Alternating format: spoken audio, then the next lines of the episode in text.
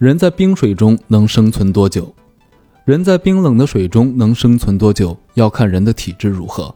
一般来说，体质好的人可以坚持一阵，但体质较差的人就惨了。